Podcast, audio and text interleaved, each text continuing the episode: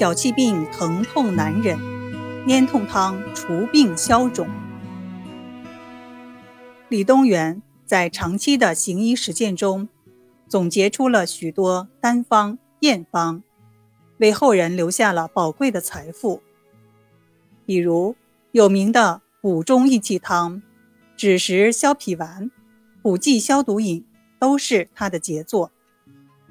有些经常要用的验方，他就照方剂做成药丸、药粉，以方便病人服用。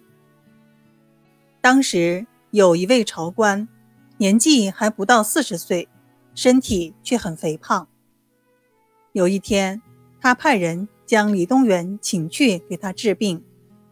原来他患了脚气病，四肢关节微肿、色赤，而脚和小腿不仅赤肿，还痛得难以忍受。他对李东垣说：“患了这种病，什么事情也没法干，也无法入睡，躺着不舒服，起来之后也不舒服，日日夜夜都感到很痛苦。”希望您良药找施，让我解除痛苦，当感激不尽。李东垣被他切脉，并问诊后方知，原来他是南方人，来到北方后，水土不适，觉得十分寒冷。他听说喝酒可以御寒，所以每天都饮酒。久而久之，酒喝多了，损伤了脾胃。消化功能就差了，吃下去的食物得不到很好的消化，增加了肠道、肾和膀胱的负担，进而引发水肿。摸清了他的病情，李东垣就开给他当归粘痛汤药粉，并当即从随身背着的药箱里取给他，叫他两天内服完。两天之后。李东垣再次前往问诊，病人的疼痛已经减轻了一半，便叫他接着再服两天。之后，病人身上的所有肿痛已基本消失，只有右手指头的末端还稍微有一点赤肿。李东垣就用针将他几个指头靠近指甲的地方刺一下，挤出了一些黑血，赤肿。就完全消失了。过了些日子，那位朝官的病复发了，李东垣又前往诊治。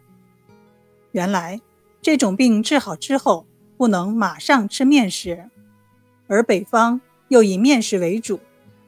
那位朝官吃了几天面食后，又觉得肢体疼痛了。李东垣这次给他开的处方是枳实大黄汤。那位朝官只吃了一剂，就觉得大小便比以前通畅了许多，身上的疼痛也完全消失了。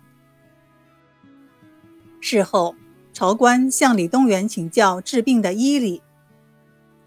李东垣说：“脚气病嘛，就是因为水湿引起，湿气阻塞了血液行走的通道，尤其是关节处最易发生阻塞。”我先前给您服的药粉是清除您身上的湿气，以消除肿胀的。后来您的病复发了，再服药粉功效就不大了，所以就另开一剂药煎服。其中羌活味辛是温性药，能够渗透关节除湿；当归也是一种味辛的温性药，能够疏通穴道。达到止痛的目的。枳实味苦性寒，治体消食；大黄也是味苦性寒，能够疏导身体表面的湿热，畅通肠胃。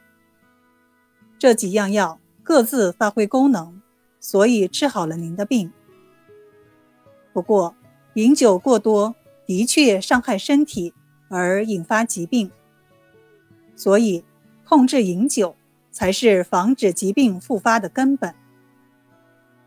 朝官听了，连连说道：“言之有理，本人今后定当控制饮酒。”